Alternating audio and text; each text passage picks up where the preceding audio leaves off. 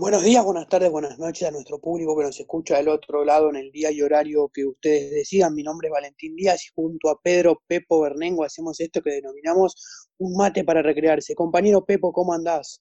Bien, Valentín, todo bien. ¿Cómo va? Muy bien, muy bien, muy contento por sobre todas las cosas. ¿Por qué estás tan contento hoy? Estoy muy contento porque tenemos dos noticias muy grandes, muy grandes para, para compartir con nuestra gente. La primera es que ampliamos este bello encuentro y tenemos una persona que va a empezar a compartir este espacio con nosotros. ¿La querés presentar, Pepo? En el Istril es muy conocida ella. Es una persona que viene acá a romperla, porque tiene toda la información que necesitamos para este programa. Por favor, escuchamos su voz. Bueno, me presento, no sé, no me presentaron hasta ahora. Hasta acá tenemos a Orne. Ahí va, eh, aplausos para mí. Bueno, qué honor estar en este equipo. Muchas gracias a ustedes con su trayectoria recorrida con un mate para recrearse y en esta oportunidad reunides con una entrevistada de lujo, ¿no? Totalmente. De lujo la entrevistada que tenemos, que tenemos hoy.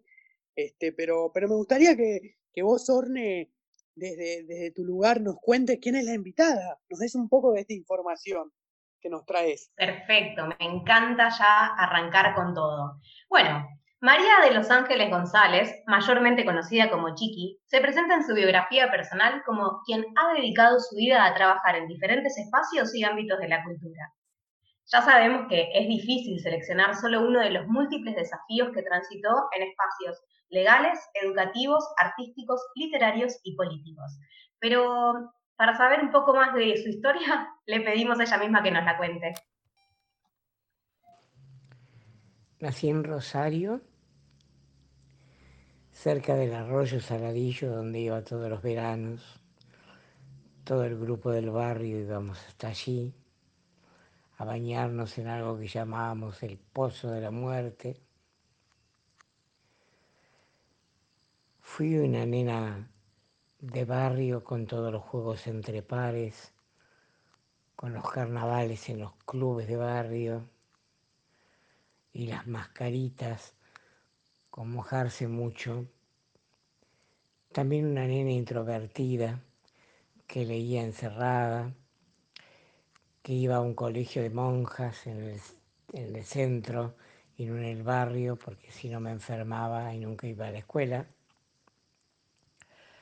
Fui después a un, seguí en el secundario y decidí mm, en la época en que había que hacer algo útil, estudiar abogacía, me recibí a los 19 años rapidísimo, la hice 13 materias en el primer año para pasar a estudiar lo que yo realmente quería estudiar, que era filosofía, y de hecho estudié filosofía, eh, no la terminé, y inmediatamente entré en el teatro, entonces ahí empieza una serie de vocaciones que tienen que ver con los distintos lenguajes. Escribía, ganaba concursos de escritura, eh, por un lado, por otro lado hacía teatro todo el tiempo, llegué a ser directora, actriz, guionista de teatro y de cine. Y luego también fui profesora 26 años de la UBA, de la Universidad de Buenos Aires, en la carrera de imagen y sonido. Eh, y, y, después ejercí un montón de cargos públicos. Entre ellos empecé a ser directora del Centro de Expresiones Contemporáneas de Rosario, la seguí con subsecretaria de Educación de la Municipalidad de Rosario, luego fui directora de Programación de la Municipalidad de Rosario, luego secretaria de Cultura de la Municipalidad de Rosario y luego durante tres gestiones de tres gobernadores socialistas distintos fui ministra de Innovación y Cultura desde el 2007 hasta el 2019. O sea que estoy estrenada como ciudadana civil sin ninguna función, eh, con muchas funciones, pero sin ninguna función pública. Tengo una hija que tuve a los 38 años llamada Violeta, que vive en Buenos Aires, y tengo dos nietos de ella, Oliverio y Catalina, que son la luz de mi vida y de mis ojos, como la de todas las abuelas de este mundo. y hace la pandemia me impide verlos. Eh, hace cinco meses cuando los veía todas las semanas y por eso iba a Buenos Aires a dar clases porque la clase terminaba a las 11 de la noche y a las once y media yo estaba en la casa de ellos y jugábamos hasta las 2 de la mañana y a las 6 de la mañana me volví a ir para trabajar el otro día en, mi, en mis cargos municipales o provinciales. Mi vida en realidad tuvo una pasión que fueron las palabras, eh, una segunda pasión que fueron los niños, todo parece muy caótico, pero no lo es, porque como abogada trabajaba infancia y familia, y después fui educadora, y después enseñé a niños, adolescentes, eh, adultos universitarios, y siempre tuvo que ver con la niñez y la juventud, y después ejercí cargos de cultura, donde el niño era la llave del espacio público. Esta es mi primera respuesta.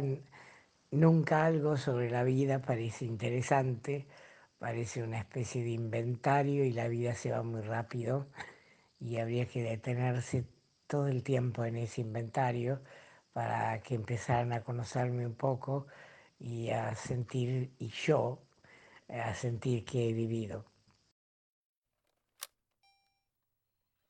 Ahí pudimos escuchar a, a la Chiqui, nuestra querida y referente Chiqui González, eh, contarnos un poco sobre su infancia.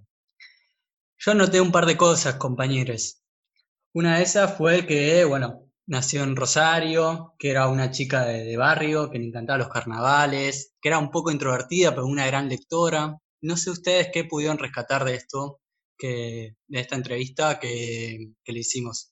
Valentín. Yo eh, lo que más rescato, es rescato dos cosas. Primero con la paz y la tranquilidad que habla la chiqui. Te transmite una relajación que no tiene precedente. Y otra cosa que rescato de este, de este primer, primer audio que tuvimos la chiqui es la simpleza con la, que, con la que transmite su infancia. Una infancia sin ningún tipo de vueltas, simple, simple, llena de alegría, podríamos decir. ¿A vos qué te parece, Orne? Sí, totalmente. Una infancia eh, marcada por el juego, por los carnavales, la naturaleza, la lectura, el arte en sus múltiples manifestaciones y sobre todo esto que rescato, la pasión por las palabras y por las niñez.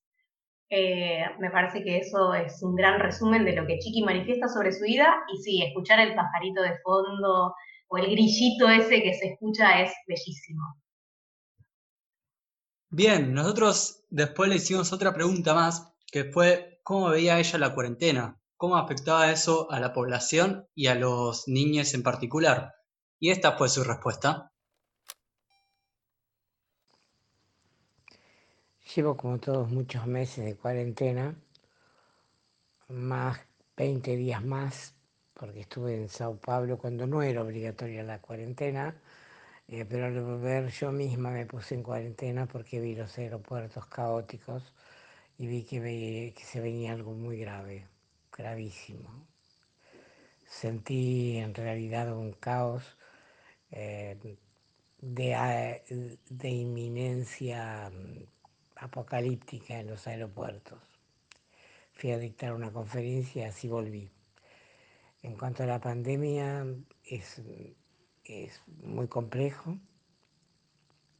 Por una parte yo venía de exponerme, de hablar todo el tiempo, de inaugurar, de crear programas, de hablar de todas las disciplinas artísticas y todas las artesanías y todo el patrimonio y toda la sociedad y toda la comunicación y estaba sobreexpuesta en, en cuanto al periodismo y en cuanto a mi propia eh, imagen que no me gustaba físicamente, no me gusta, y encontré primero la invención del silencio. Volví a mi casa de Rosario, que no habitaba desde hacía 12 años porque vivía en Santa Fe.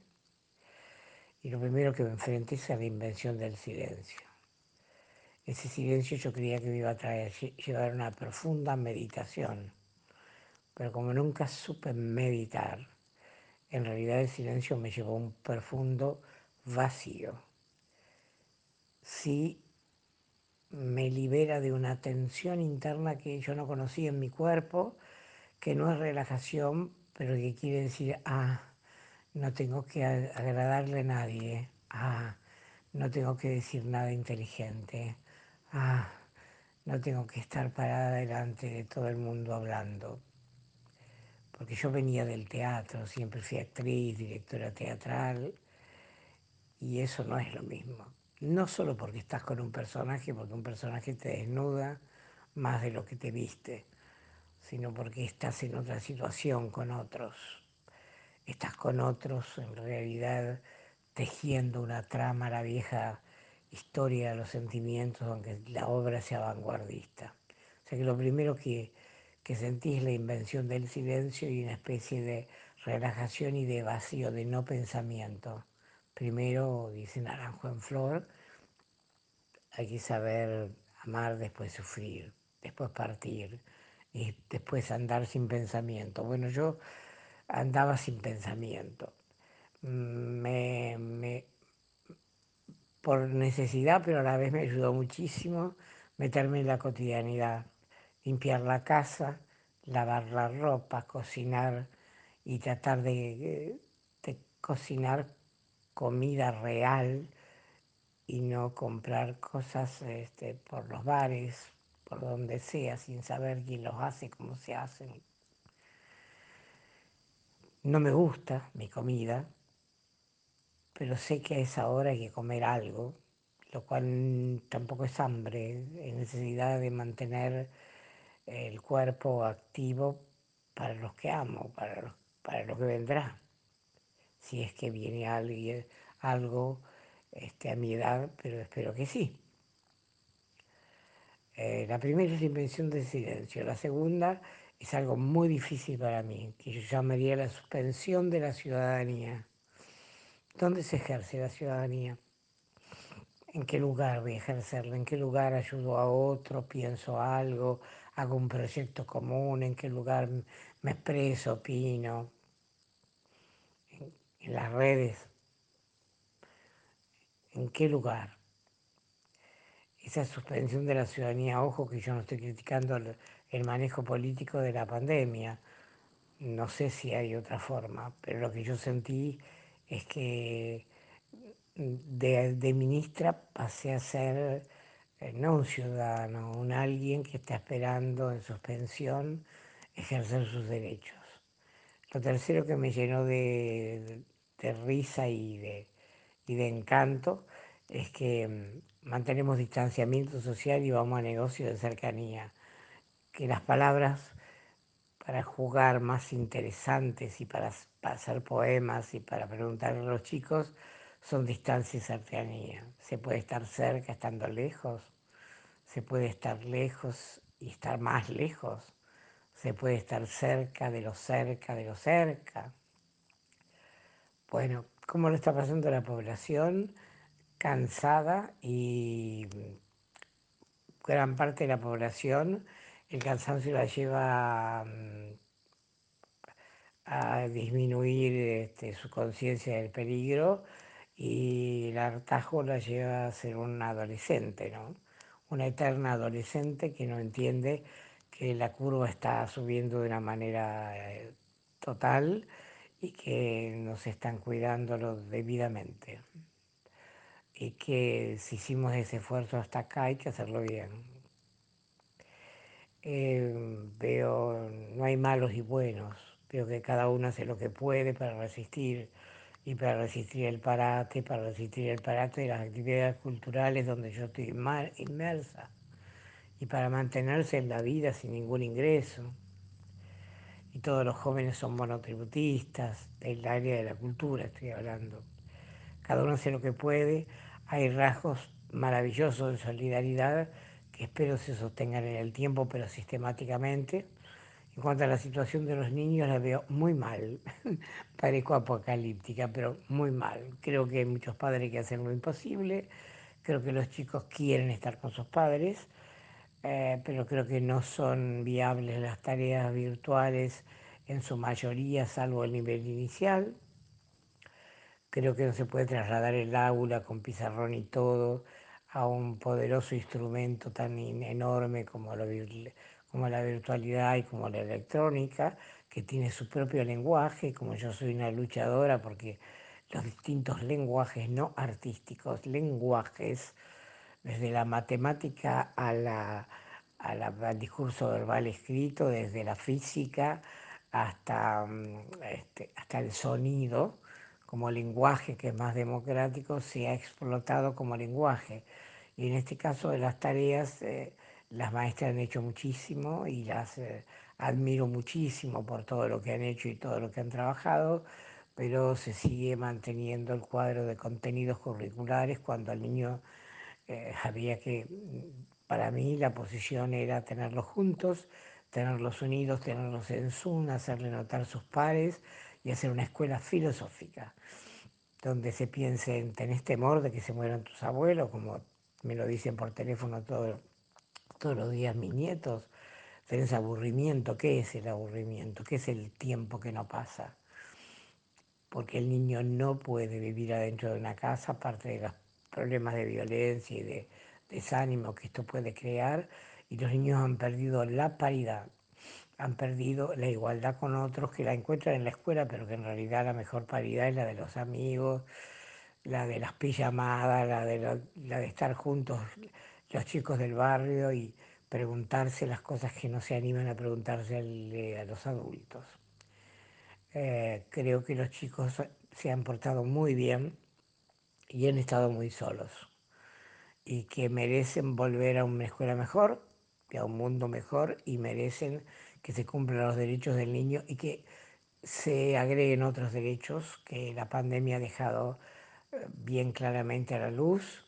A la luz la pandemia ha dejado la gran desigualdad que hay para los niños y para todo el mundo, la desigualdad también virtual, ha puesto de manifiesto la interconectividad de nuestras vidas, nuestro ser social que somos realmente, ha puesto de manifiesto la necesidad de vivir con, eh, con los grandes, entre grandes y chicos, pero tener una intimidad con los pares, ha puesto de manifiesto que el tiempo y el espacio no son dimensiones filosóficas, sino son cuestiones que nos hacen ser lo que son, y bueno, y otros tantos tópicos que nos han enseñado eh, de una manera feroz eh, que el capitalismo debe, debe ser agujereado si no lo puedes bajar, tenés que irlo agujereando de que hay que hacer una gran mutualidad entre grandes y chicos para de ayuda mutua que no sea de dador, yo tengo y vos ser beneficiario, porque vos no tenés, sino que todos nos ayudemos a todos y creo que hay que volver a construir poder desde abajo. Hermoso el audio que nos, que nos entregó acá la chiqui, eh, muy interesante lo que dice y sobre todas las cosas muy interesante la opinión que, nos brinda de, su proceso personal de, este aislamiento con una mirada social. Me gustaría acá que tenemos a nuestros compañeros preguntarles qué les parece a ellos esta mirada de, la sociedad que está teniendo Chiqui que nos comparte en este contexto.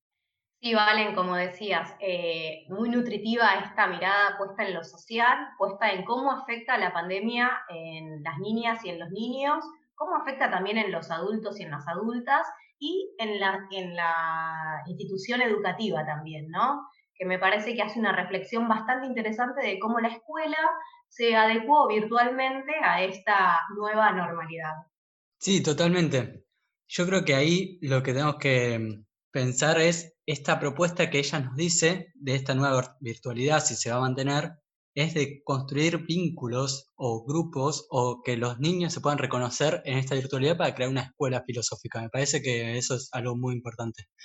Bien, vamos ya a la tercera pregunta que le hicimos a Chiqui en esta entrevista, que acá nos habló sobre el tríptico, tríptico de la infancia. Vamos a ver qué es y cuáles fueron sus objetivos.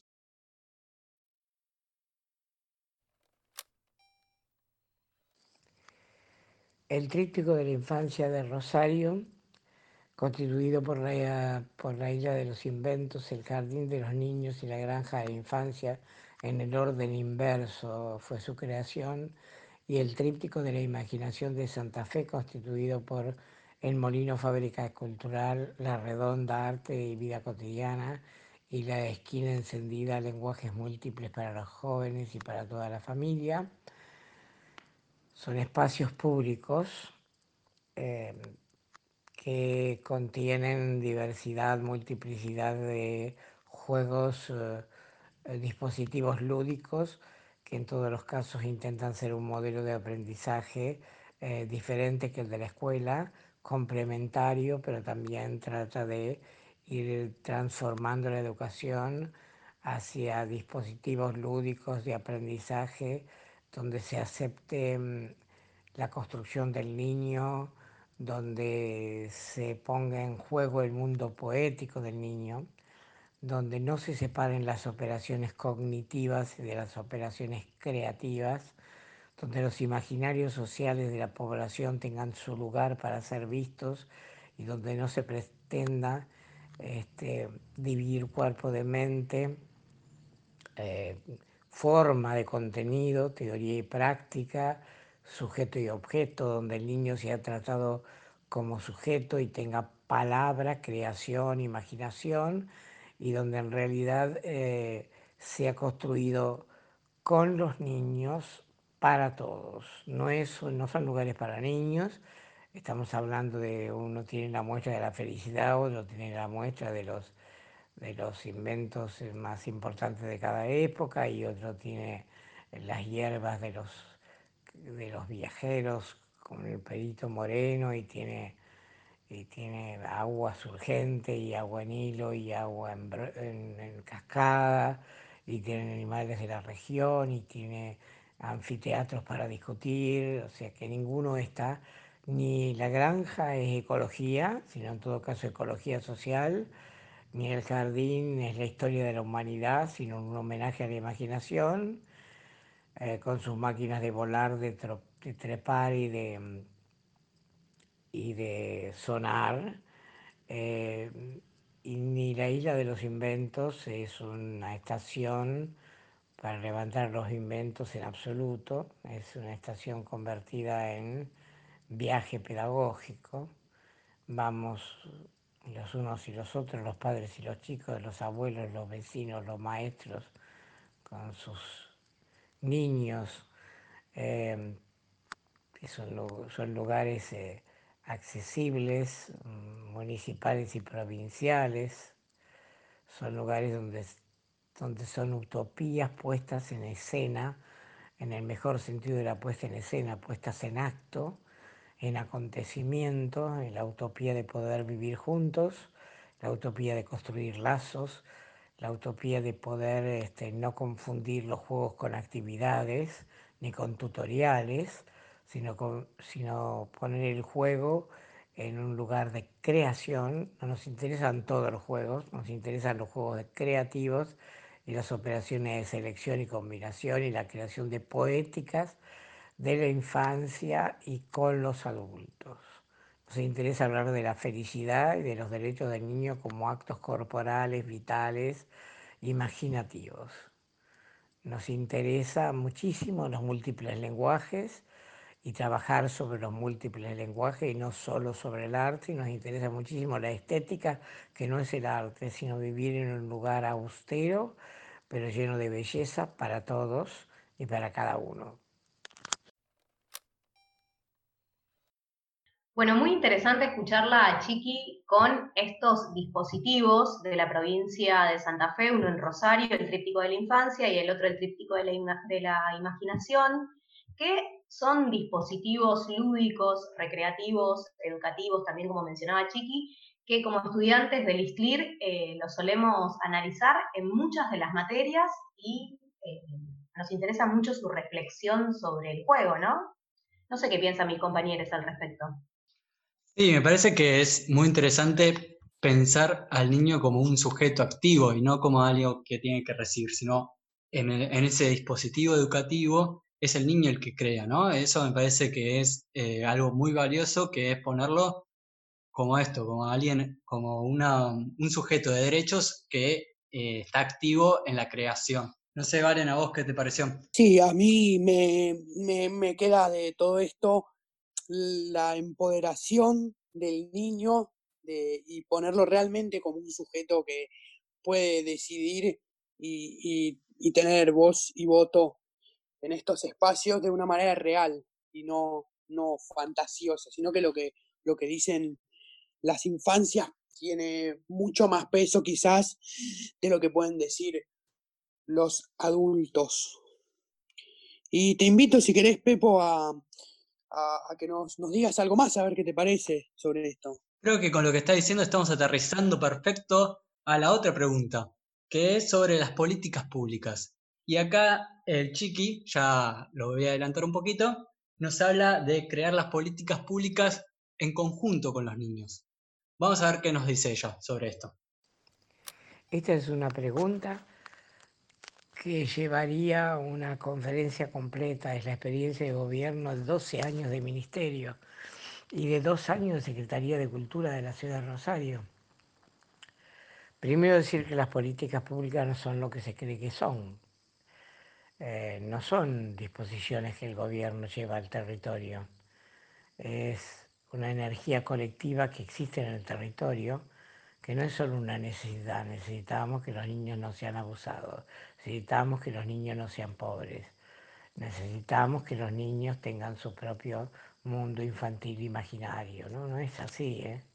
En realidad es mirar en el territorio eh, cuáles son las auténticas necesidades de las infancias y de sus padres y en segundo lugar crear las políticas públicas con los niños para todos, consultar a los niños en consejos de niños, hay seis consejos de niños en la ciudad de Rosario, pero consultarlos como un proyecto político, no consultarlos como un taller de expresión, ¿eh?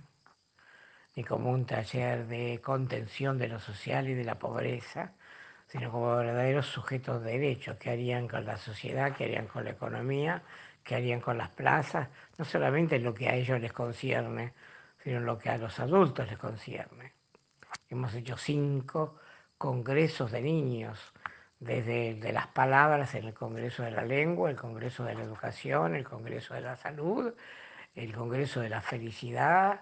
Bueno, y, estos congresos han tenido más de 7.000 niños de escuelas públicas y de instituciones de toda la provincia de Santa Fe. Consultar a los niños, una política pública es una energía colectiva que se sistematiza para el gobierno, se le da presupuesto y vuelve a la sociedad construida con y por la sociedad em, y vuelve para dinamizar estereotipos, para sacar este, mandatos que hacen daño, para crear oportunidades, para igualar, para lograr la mayor, este, la mayor cantidad de oportunidades y se da en un arco que empieza por la necesidad en la lectura que uno hace de la sociedad, empieza por la necesidad, sigue por la experiencia la y la gravísima, el gravísimo problema argentino, que es el derroche de la experiencia. Cada 10 años, 8 años, hay un ciclo donde tiramos todo la experiencia popular y la experiencia de vida al universo, a no sé a dónde, y empezamos de nuevo. No solo económicamente, no crean que son las crisis económicas. Tiramos la experiencia política, la, experiencia de organización, la experiencia de las infancias, las experiencias de las juventudes, que las pueden tener individualmente, pero que también se borran. Somos un país amnésico para la experiencia. Nos interesa más el saber, el conocimiento, el triunfo, que la experiencia popular. Y en tercer lugar, o sea, entre la necesidad, la experiencia y la aspiración, llamada vulgarmente en la, política que sueños tiene la gente. Los sueños parecen sueños y a la mañana te despertás. Yo, no, yo creo más que los sueños en las verdaderas aspiraciones, en las luchas y reivindicaciones. En ese arco entre necesidad, experiencia y aspiración se tiene que establecer la política pública. Las políticas públicas para los niños tienen problemas muy serios. El primer problema es que las políticas públicas para el niño deben ser generales, porque el niño es la llave del espacio público y es la llave de los derechos elementales y humanos de salud, de educación, cultura, hábitat, eh, bueno, agua, cloacas y otras tantas cosas, seguridad y otras tantas cosas, sin las cuales no puede llegar a la plaza, no puede ir a la escuela solo, no puede jugar en la vereda, no puede tener amigos del propio barrio, no puede, tantas cosas no puede, que es un objeto de derecho y no un sujeto de derecho. Eh, estas, eh, el niño te obliga primero políticas generales que, que tienen que ver con toda la población y que beneficien a la familia entera, porque el niño solo no puede, no puede hacerlo, sobre todo cuando es pequeño. Eh, en segundo lugar, favorece la transversalidad del gobierno, porque esto no lo puede hacer cada, cada uno con su kiosquito, no puede hacerlo cultura, hace espectáculos, payasos y chocolates. Nada de eso, yo no he hecho ninguna de esas cosas. Este, y entonces desarrollo social da subsidios para, por supuesto en una situación de pandemia es otra cosa, para, este, para, para, para comida, da becas para, este, para una escuela de oficios, no vaya a ser que los pobres aprendan otra cosa que no sean oficios. Y entonces el hábitat hace casas eh, no muy buenas, sino casas bastante mmm, poco bellas y poco duraderas, y, el, y así todo, y así todo. No se puede hacer un mundo menor para los pobres. Al contrario, hay que hacer un mundo más resistente, más reluciente y, y, capaz de demostrar que un Estado es verdaderamente progresista. Yo tuve la suerte de estar en tres, eh, en tres gobiernos este, socialistas y aprendí muchísimo relacionado con eso. Y ahora que estamos en pandemia, miren lo que es el sistema de salud de la provincia de Santa Fe, con sus tres niveles de, de complejidad, miren lo que es la mortalidad infantil, miren lo que es ir a buscar a cada chico para que vuelva a la escuela, a pesar que la escuela de Santa Fe ha hecho muchas rupturas, pero sigue teniendo el, el signo del siglo XIX. Una política de infancia destituye la división entre formal y no formal. No hay un sistema educativo por un lado y una cultura por el otro. La cultura no es espectáculo y patrimonio, sino es la vida de la gente, su nombre, sus costumbres, sus formas de amar, sus formas de comer, sus formas de bailar, sus formas de pensar el mundo, sus esperanzas, sus expectativas, las palabras, los múltiples lenguajes, los paradigmas, los métodos, todo eso es la cultura. La comunicación, la intervención social, la historia, la memoria, los derechos humanos. Y entonces la educación transmite la cultura, con lo cual este divorcio entre educación y cultura es completamente nefasto para la niñez. Las políticas para las infancias deben ser generales, deben ser con los chicos para todos, a la manera de los chicos, que no separan cuerpo y mente y todas esas decisiones occidentales. Um, en segundo lugar, los niños eh, nos ponen en las políticas públicas ante una disyuntiva imposible de tolerar, que nosotros protegemos a los niños, sí, muchos, hay muchísimos programas de protección y eso lo han hecho los gobiernos socialistas, que son muy buenos, que no es asistencialismo, es protección, que es muy distinto, ¿no? Desde la familia, desde la escuela, desde la sociedad, pero eh, nuestro objetivo como padres, como maestros y como funcionarios es la autonomía del niño y su emancipación. Así que tenés que estar protegiendo en una sociedad violenta a los niños, a las mujeres, a los viejos, a,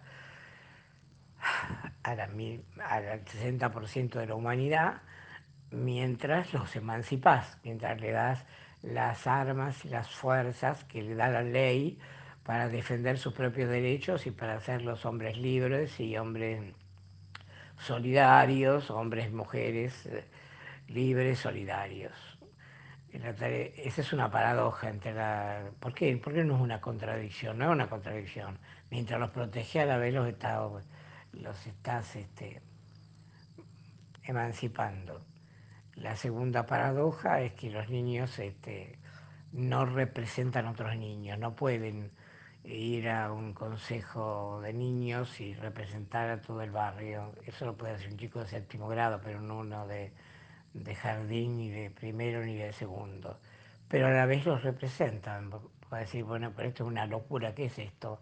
Un niño que habla, aunque hable desde sí mismo, está representando a los niños, porque hay una mirada, hay una cosmovisión de las infancias que no representa a todos los niños, pero sí al grupo de infancias al que pertenece. Pero no tiene, no puede tener, no es un sindicato, no puede tener un mandato de nosotros y quedarse enganchado en un mandato que ni siquiera es demasiado cumplido por los adultos en los propios gremios y en los propios lugares donde uno eh, deposita su representación, la cooperadora de la escuela o el consorcio donde vive. La representación ha caído en política.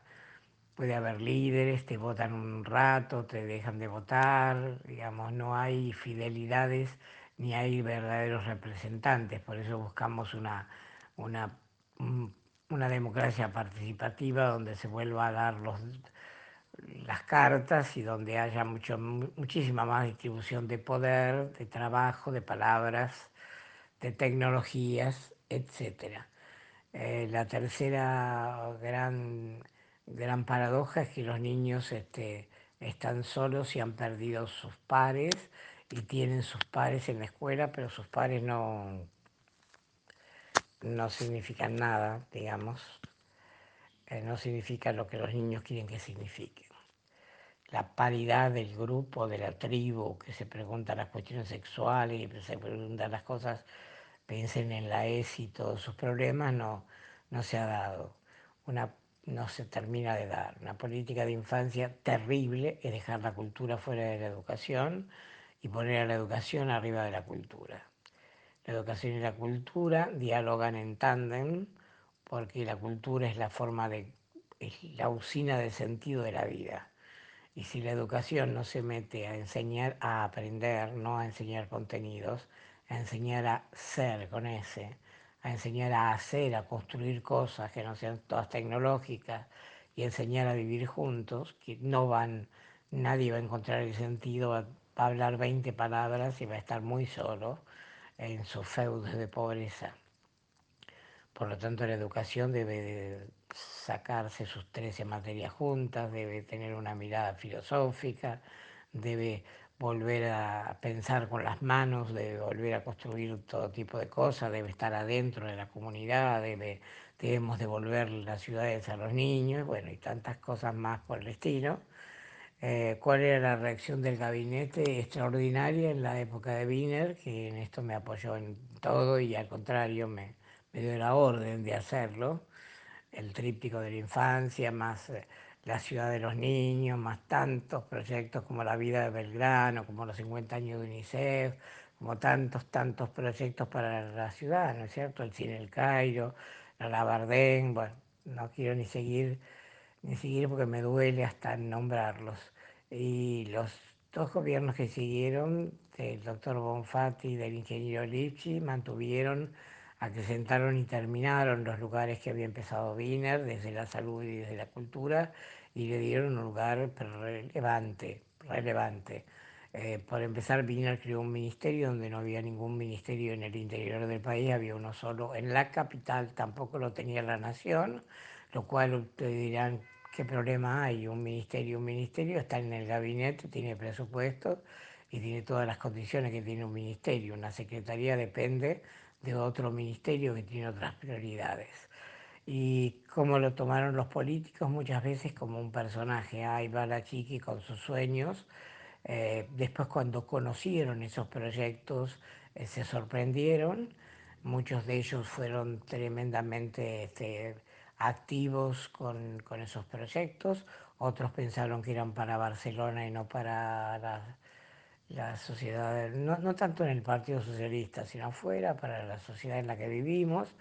Muchos dijeron, no, esto no es cultura, cultura es espectáculo, de ayudar a los artistas, que también lo tenía, por supuesto, el ministerio, eh, o, o, mantener el patrimonio y los museos. Esto es eh, educación, nada más que una educación popular hecha de otra manera. Bueno, ojalá hubieran pensado que es educación y hubiéramos podido terminar la propuesta que es hacer escuelas libres, donde entre grandes y chicos a cualquier hora y donde en ese lugar se enseñe de todo. También en la fábrica cultural en Santa Fe, como así empezó a hacer hasta la pandemia. Y, tengo toda la esperanza de que los gobiernos retomen semejantes lugares, como lo recibió la sociedad civil extraordinariamente. Los adoptó, pasaron las infancias de sus hijos, lo agradecieron, no hay persona por la calle ni por ningún lado que no te lo recuerde.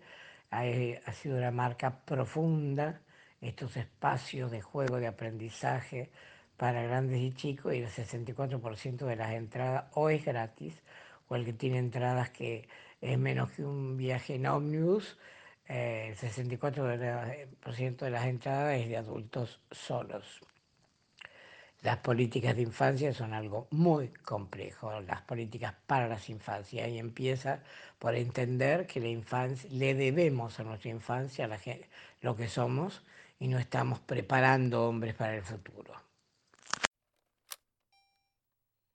Volvimos acá de este audio de la chiqui que nos, con tanta información, creo que es un audio con mucha información. En este audio eh, decidimos no hacer una articulación nosotros desde el podcast, sino decidimos presentar una propuesta. Esta propuesta es desde, desde este audio abrir el debate y abrir la opinión a nuestro público que nos escucha, a la gente que está del otro lado del otro lado escuchando este, este hermoso capítulo. Así que te voy a pedir, Pepo, si nos contás un poco dónde es el canal de difusión que tenemos para que nos, nos dejen su opinión sobre este audio. Bien, vamos a hacer una historia de Instagram, así que pueden verlo en un mate para recrearse, es nuestro Instagram, un mate para recrearse, y ahí en la historia pueden comentar sobre este audio. Muchas gracias, Pepo, por, por, el, por ese canal que nos, que nos habilitaste. Queremos Queremos recordar también que tenemos el canal de Anchor, nuestro canal de escucha junto a Spotify. En Anchor pueden dejarnos también sus mensajes que los vamos a recibir. Y ahora le voy a dar paso a mis compañeros a que nos comenten un poco cuáles son los, los temas que nosotros rescatamos de este audio y los cuales abrimos a, nuestro público su opinión. Bueno, como la entrevista fue muy, la, respuesta fue muy rica, lo que pudimos hacer fue em, hacer unos tópicos, unos tips de algunos temas. Algunos de esos son generar políticas públicas que respondan a las necesidades reales del territorio, participación activa de los niños en el diseño de las políticas públicas, la experiencia popular y las tres paradojas que menciona Chiqui. Bien, si alguien más quiere agregar eh, algún tip, lo puede hacer en nuestra historia de, Instagram, eh, un, mate para recrearse. Bueno, vamos a seguir ahora con el próximo, con la próxima pregunta. La, ya es la última, compañeros, ya estamos llegando al final. Y la última pregunta es que si Chiqui nos podía regalar un artista, una canción, un libro, una película o, algo que ella le gustaría entonces, esto fue lo que nos dio.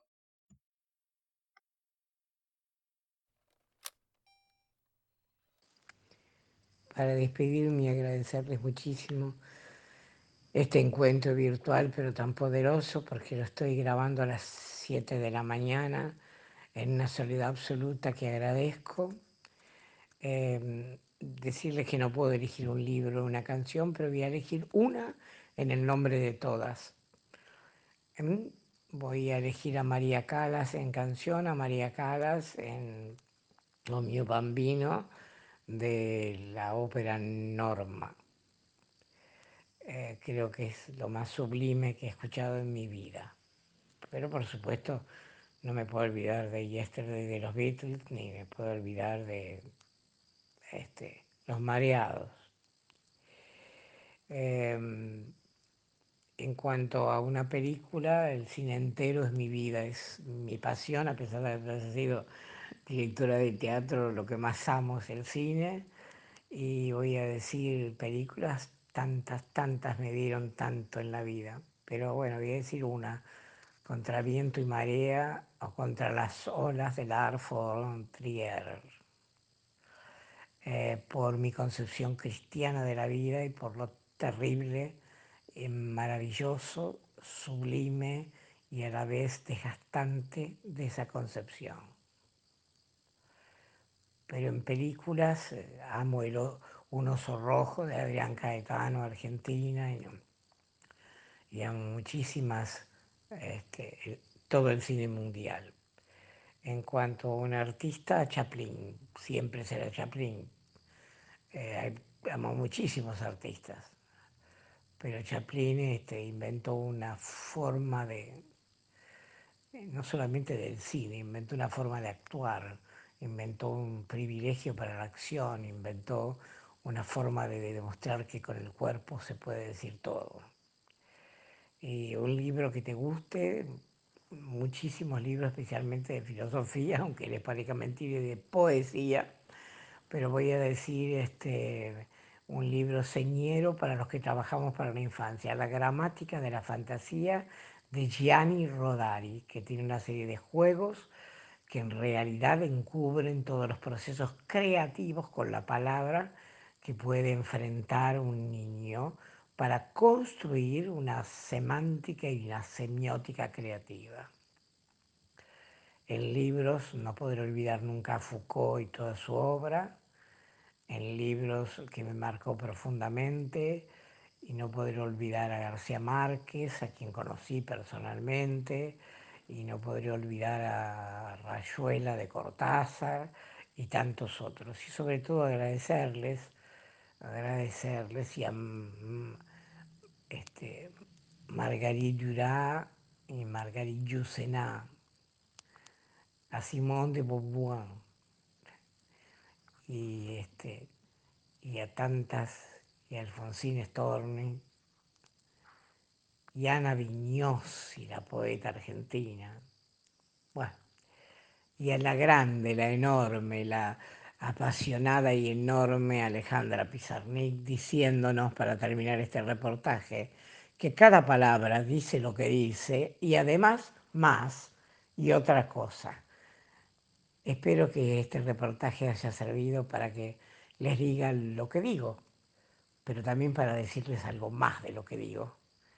Y si en algún momento toqué diciendo algo, una otra cosa, de lo que no dije, mucho mejor y muchas gracias.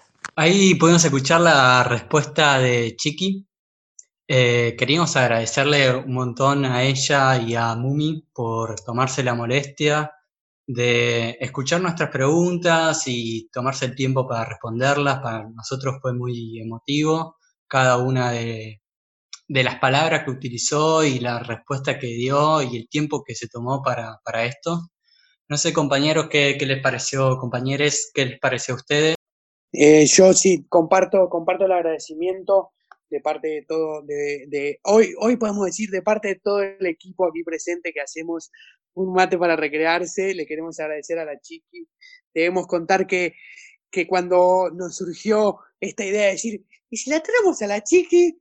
Para nosotros era prácticamente una utopía. Decir, podemos tener la experiencia de, Chiqui González participando, participando aquí con nosotros, eh, pero me parece que, lo logramos, es un primer escalón que podemos eh, pisar. Eh, otra vez agradecerle a, la Chiqui por, por, su predisposición y a Mumi, que es, el canal que, la persona que nos, que nos habilitó un canal de comunicación para poder recibir estos audios.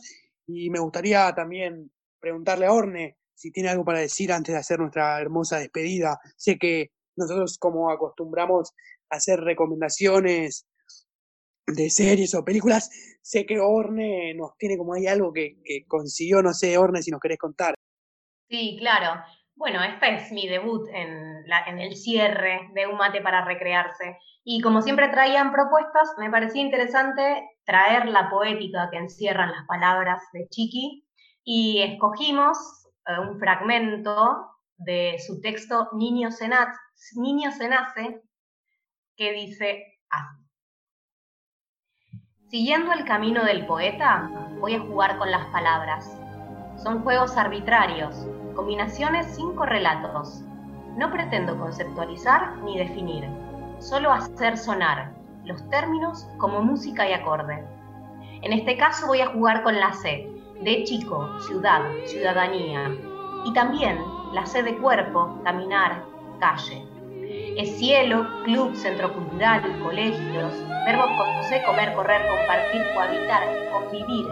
Con C, la creación y la cultura, el cariño y el compromiso. Con C, conquistar, conmover, ciencias. Las C son maravillosas, a diferencia de otras letras que se quedan con todo el poder. Yo creo en los misterios. Desde el alma, Chiqui González.